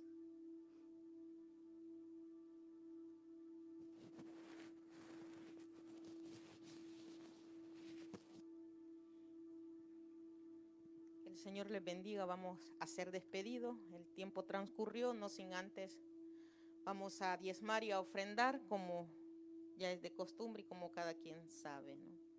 Así que vamos a ponernos en pie, aliste sus diezmos y sus ofrendas.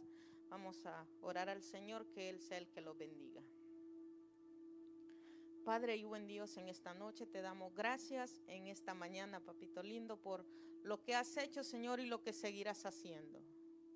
Que seguirás haciendo en cada uno de mis hermanos, Señor Jesús, en aquellos que, que no han venido, Padre, inquiételos, Señor Jesús. Aquellos puedan también venir a su casa, Señor.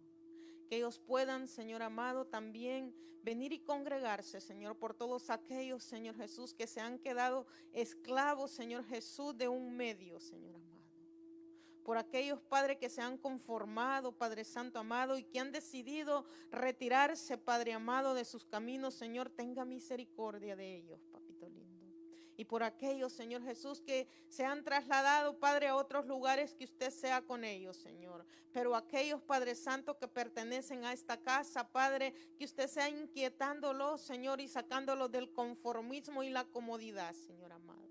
Y que ellos puedan también hacerse presente, Padre, a esta casa, Señor. En el nombre de Jesús, Señor, bendecimos los diezmos y las ofrendas que van a ser traídos, Padre, a este lugar, Señor. Que usted sea, Señor, multiplicándolo, Señor amado. Hoy más que nunca, Señor Jesús, porque sabemos, Padre, que son necesarios para que la obra siga, Señor amado. Y aquel, Señor Jesús, que de una u otra manera, Señor Jesús, no ha tenido su trabajo, Padre, que usted sea abriendo puertas, Señor. En el nombre de Jesús, Señor, declaramos bendición, Padre.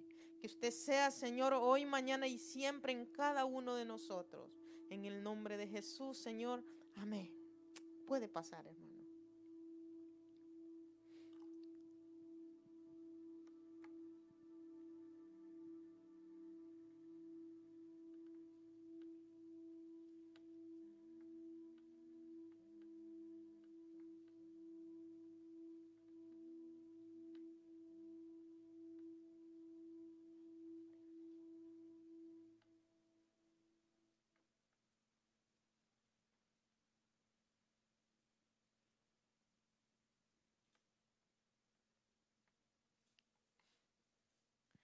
A ser despedidos y que nos hagamos presente el día miércoles aquel que, que no se lo impide su trabajo, que se haga presente. Los días viernes también ya están abiertos, así que puede hacerse presente a las enseñanzas que el Señor está trayendo a través del siervo. Padre, gracias una vez más, Señor Jesús. Nos vamos de este lugar, más no de tu presencia, Señor. Que todos sigamos, Señor Jesús, en este mismo sentir, Padre Santo amado, orando los unos por los otros, Señor. Que seamos, Señor, apartados, Señor, y cubiertos en el hueco de tu mano, donde sea que vayamos, Señor, que tengamos tu protección, Padre Santo amado. Y una vez más, Señor, que tu fortaleza esté, Señor, con nuestra pastora, con toda su familia, Señor, en estos momentos difíciles, Señor, sabemos que tú de antemano ya estás ahí, Padre. En el nombre de tu Hijo amado, Señor Jesús. Amén. Yo creo que vamos a salir por la parte de atrás igual. Ok, por la puerta.